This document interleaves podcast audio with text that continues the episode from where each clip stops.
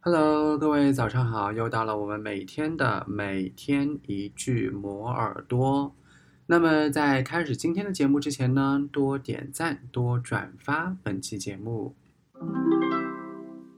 There's nothing better than jetting off to a foreign destination to visit the attractions it has on offer. There's nothing better than jetting off to a foreign destination to visit the attractions it has on offer. There's nothing better than jetting off to a foreign destination to visit the attractions it has on offer. 你听到了什么呢？留言告诉我，然后我看到之后呢，会一一回复大家的。